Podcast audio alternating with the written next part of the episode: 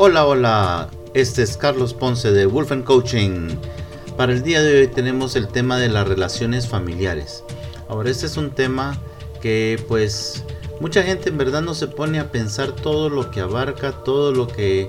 Todo el mundo dice que las relaciones familiares son complicadas, sí, pero, pero la verdad es que sí, no te das cuenta qué tan complicadas son las cosas hasta que te empiezas a analizar los detalles y cómo se llevan a, cabo cada una. Entonces el objetivo de este podcast es básicamente alcanzar una claridad con respecto a esto de las relaciones familiares y que esa claridad te permita relacionarte en la mejor manera. Entonces espero de que sea de tu ayuda.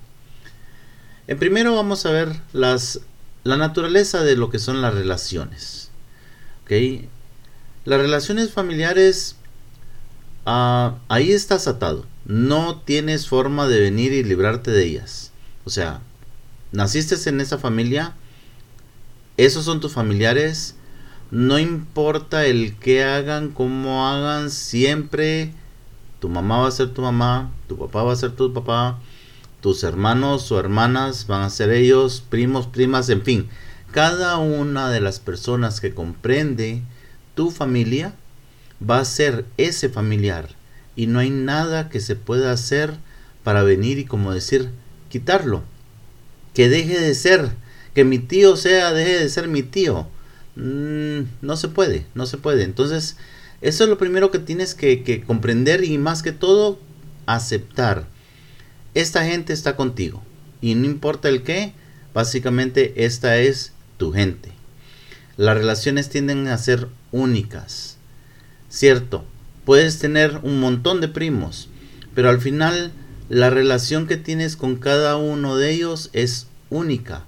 Básicamente solo existe entre esas dos personas, entre tú y esa otra persona que sea tu familiar. Te daba el ejemplo de los primos, pero sí, básicamente tíos, abuelitos, tías, como sea, a la hora de la hora, básicamente vienen a hacer eso.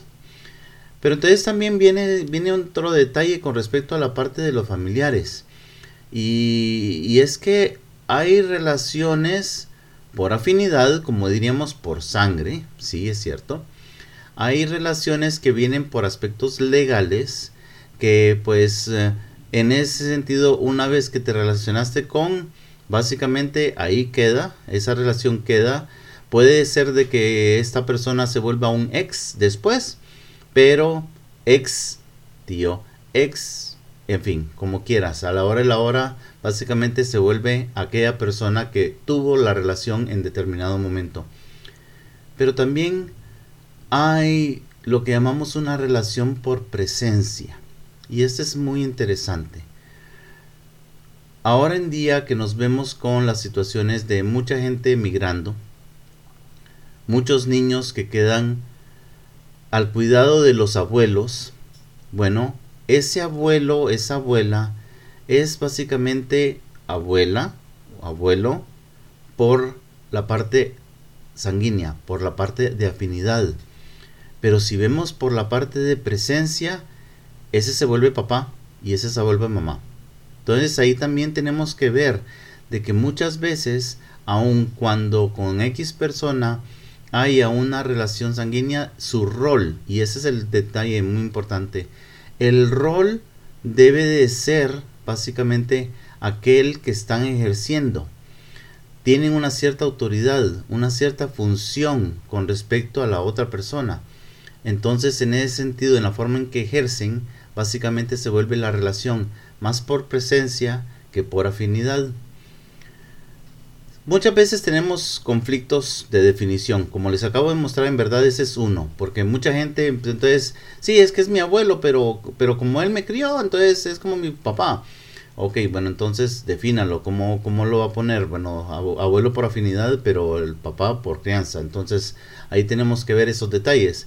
Pero también vienen otra serie de conflictos, conflictos de definición el más, el que más me he encontrado y que más siento que causa daño es cuando un padre o una madre, generalmente se da más con madres, quieren ser el mejor amigo o amiga, en el caso de las madres, amiga de sus hijos. Ah, lo siento mucho, No, no pueden serlo. No. Por más confianza que generen, eh, el hijo siempre va a ver cosas que le va a tener pena, le va a dar un ahí no sé qué de contarle a la mamá o al papá. Entonces no lo van a hacer. Por más amistoso que la relación se lleve, la verdad es que eso no ocurre. Y mucha gente trata tanto, tanto, tanto de ser el mejor amigo de aquel otro familiar que se les olvida cuál es su rol por afinidad o por presencia. Entonces a la hora de la hora vienen los conflictos, vienen las situaciones muy fuertes donde aquel quería ser el mejor amigo y empezó a tratar como si fueran amigos, pero de repente hubo una situación donde, ups, ya tuvo que sacar el papá o tuvo que sacar el, la mamá de adentro, ¿verdad? Y entonces venir y ejercer la autoridad y entonces ya la cosa se siente así como que por un momentito me tratabas bien, pero por el otro momentito me tratas con rigor y entonces a la hora de la hora ya no entiendo cómo está la cosa con nosotros y básicamente se desborona una relación, se desborona toda la confianza porque básicamente nunca se estableció bien ese rol, esa parte donde la persona tenía que comportarse de una cierta manera. Y esto es increíble como, como daña relaciones dentro de la misma familia. Tenemos que ver una cosa que es muy importante. Los familiares, especialmente los menores, menores a uno, de una u otra manera siempre lo están viendo. Siempre están viendo qué hace uno, cómo hace uno, cómo, o sea, qué tanto ha hecho, logrado, alcanzado, qué liderazgo ejerce, cómo hace las cosas, en fin, Básicamente ese es nuestro legado. Siempre, siempre, y tenemos que estar muy pendientes de esto y muy conscientes de esto, siempre somos un ejemplo para alguien más, especialmente para los familiares.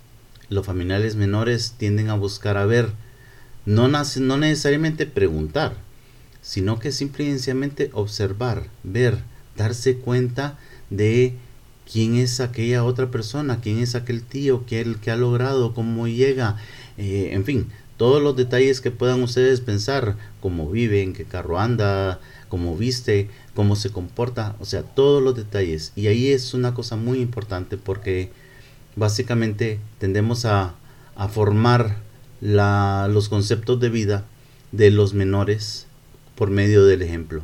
Tenemos que ser muy conscientes con respecto a eso y por último, quiero llamar la atención de que siempre hay uno que otro familiar que de repente causa más problemas, por así decirlo, causa más problemas que los momentos buenos. O sea, ahí siempre hay alguna situación, siempre hay alguna cosa que básicamente nos está causando este dolor de cabeza o nos mantenemos entre ceja y ceja porque, en fin, como sea.